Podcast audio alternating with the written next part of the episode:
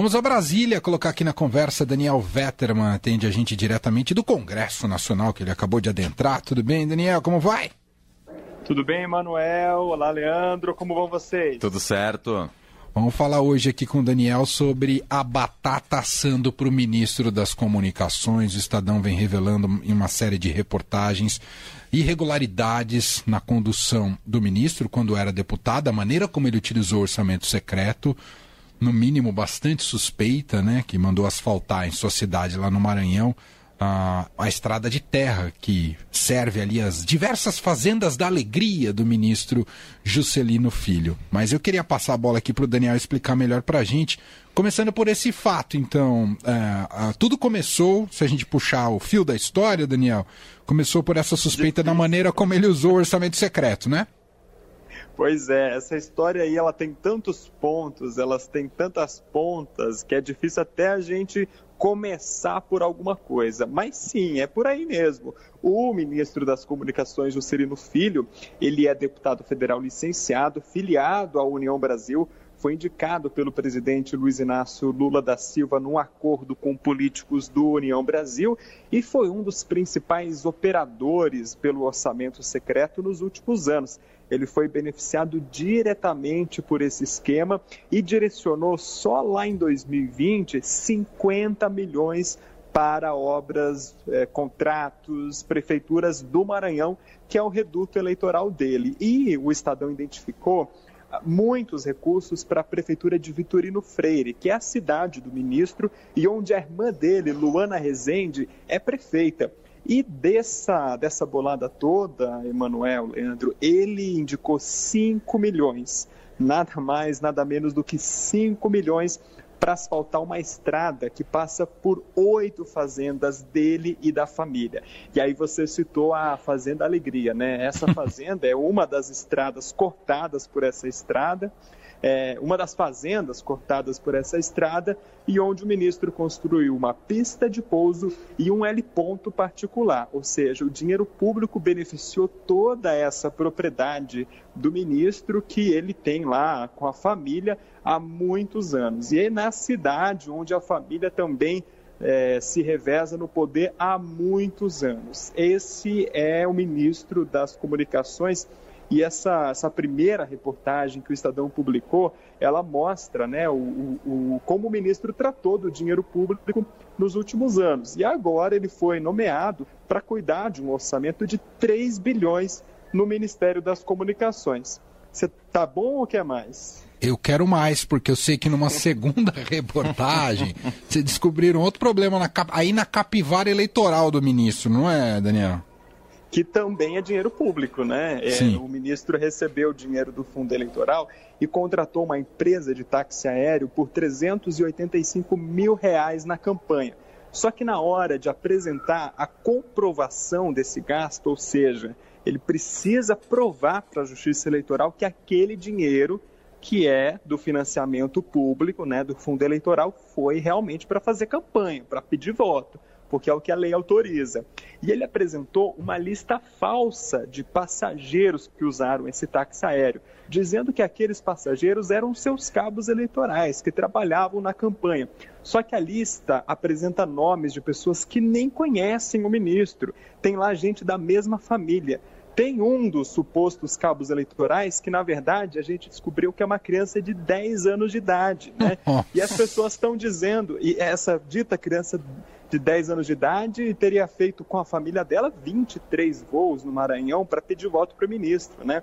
E as pessoas estão dizendo que não conhecem o ministro, que nunca sequer estiveram no Maranhão e que essa lista apresentada foi falsa, né? Que eles foram usados.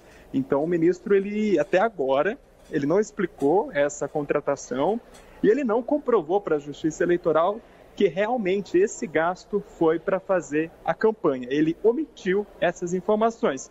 A gente pode avançar um pouquinho. Ele apresentou informações falsas. A gente pode avançar um pouquinho. Ele mentiu 23 vezes para a Justiça Eleitoral só com esse documento. Nossa, Daniel Vetterman, que coisa uh, impressionante. E aí as suspeitas de Caixa 2 também, Daniel? Se o ministro não usou esse dinheiro para a campanha, foi para outro lugar Então é uma coisa que a justiça precisa investigar, deve investigar, né? Nessa ação de prestação de contas, e aí é outro ponto interessante, né, Emanuel? As contas dele foram aprovadas pela Justiça Eleitoral. Mas vocês sabem como é, toda vez que surge uma denúncia com dinheiro do fundo partidário, do fundo eleitoral, que, que o político diz? Minhas contas foram aprovadas pela Justiça Eleitoral. É uma resposta padrão. Quantas vezes já ouviram essa resposta depois de uma denúncia? Né? é, e a gente sabe, é, o prazo é curto, a Justiça Eleitoral ela julga isso muito rapidamente, são milhares de candidatos. Eles não entram nessas minúcias na hora de analisar as contas, eles entram realmente em formalidades, né? E agora, é, é, é dependendo dessa, desse indício, né, é, que o Estadão revelou, o Ministério Público pode é, ajuizar uma ação para caçar o mandato do ministro na Justiça, né? Aí é outra, mandato de deputado no caso. Uhum. Aí é outra fase agora, né? A a reportagem acabou de ser publicada e a gente ainda não sabe quais vão ser é, as repercussões, os encaminhamentos, porque esse tipo de de denúncia, ela tem repercussão no governo, ela tem repercussão no partido do ministro e também tem na situação dele perante a justiça. É uma coisa que a gente vai acompanhar a partir de agora. Quero te ouvir sobre essa repercussão política. Claro que é uma crise que mancha o governo, mas num momento bastante crucial, né, de eleição no Congresso Nacional, você inclusive está aí na né, eleição na Câmara e no Senado. Eu queria saber, Daniel, é se esse silêncio até agora do governo, não tratar tão publicamente essa questão do, do Juscelino, uh, se tem relação com as eleições de amanhã, nas presidências das casas, ou só estão ganhando tempo para saber como fazer a substituição? O que, que você tem acompanhado desses desdobramentos? Eu diria que as duas coisas são verdadeiras, Emanuel. Primeiro, o governo está contando votos na Câmara e no Senado para reeleger o Arthur Lira e o Rodrigo Pacheco.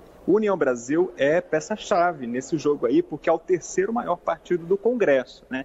É um, é um partido que virou uma espécie aí de chancela, né? De, de, de, de, o fiel da balança nesse jogo aí do, do presidente Lula com o Centrão. Então, qualquer movimento que ele faça agora, ele pode desagradar um grupo ou outro do União Brasil ou fora do União Brasil. Então, o Palácio do Planalto decidiu ficar em silêncio por enquanto em relação a esse caso, está evitando comentar qualquer é, envolvimento do Juscelino Filho com esses indícios e tá, resolveu esperar a eleição da Câmara e do Senado, né, a posse dos deputados e senadores, que é amanhã. Inclusive, o Juscelino Filho vai, vai ser exonerado do Ministério das Comunicações para tomar posse como deputado e, no, e por enquanto voltar depois, né? Tomar posse como deputado, votar no Arthur Lira, votar na indicação do ministro do TCU, né? Que está marcada também para essa semana. Os deputados vão fazer uma votação para escolher quem será o ministro do TCU. É uma indicação que cabe à Câmara fazer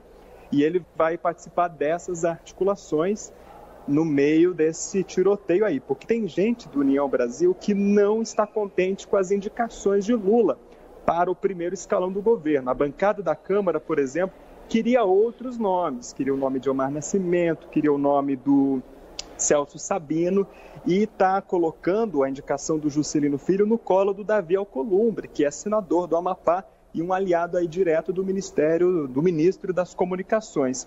Então tem um jogo político delicado, porque qualquer movimento pode desagradar um grupo ou outro, e por isso o Palácio do Planalto decidiu que não vai fazer nada pelo menos até aí as posses de deputados, senadores e as eleições do, das mesas, né, da Câmara uhum. e do Senado. Isso é a situação no momento exato. A gente não sabe. Daqui a algumas horas que pode mudar. Cinco minutos. Exato. É, exatamente. Só para a gente fechar, Daniel, como é que o próprio ministro se posiciona? O que, que ele respondeu até aqui às reportagens do Estadão? Ele respondeu à primeira reportagem, que é sobre a Fazenda, né, essa emenda de para pavimentar o acesso à fazenda, ele admite sim que mandou dinheiro para lá, sim que usou o orçamento secreto para isso, né? E lembrando que ele não apresentou essa informação quando o Supremo mandou todo mundo entregar as emendas que indicou, né? O Supremo derrubou o orçamento secreto e mandou todo mundo falar que emendas foram indicadas. Por quem? O Juscelino não entregou os ofícios dele. A gente encontrou a digital dele porque alguém lá no governo federal escreveu o nome dele na hora de empenhar o recurso, escreveu o nome dele na nota de empenho, que é quando o governo libera o dinheiro para ser pago, né? Foi aí que a gente encontrou a digital do ministro, mas ele não tinha apresentado essa informação. É, ele, por enquanto, confirmou, né, ele está confirmando essa informação, mas diz que a estrada que passa pela fazenda liga um povoado a outro. Então não seria ele o único beneficiado, ah. mas toda a cidade ali. Uma, uma feliz coincidência para Fazenda Alegria. Sem dúvida. E a do da justiça eleitoral, da, das questões com a justiça eleitoral, ele não disse nada por enquanto, Daniel. Não respondeu, ele não respondeu, ele não quis falar sobre o assunto. É, e é importante destacar que lá no processo da justiça eleitoral, a defesa encaminhou um documento para dizer que insistir, né, dizer que todas aquelas pessoas eram da campanha embora tenha essa contradição de pessoas que nunca estiveram com o ministro, né? E a empresa que fez os voos encaminhou uma resposta para o Estadão dizendo que essa lista aí que o ministro apresentou é fruto de um, entre aspas, erro de sistema. Desculpa clássica. Bom, Daniel, só para dar o crédito bonitinho nessas investigações, nesse caso, nessa série de reportagens, tá você e quem mais, Daniel?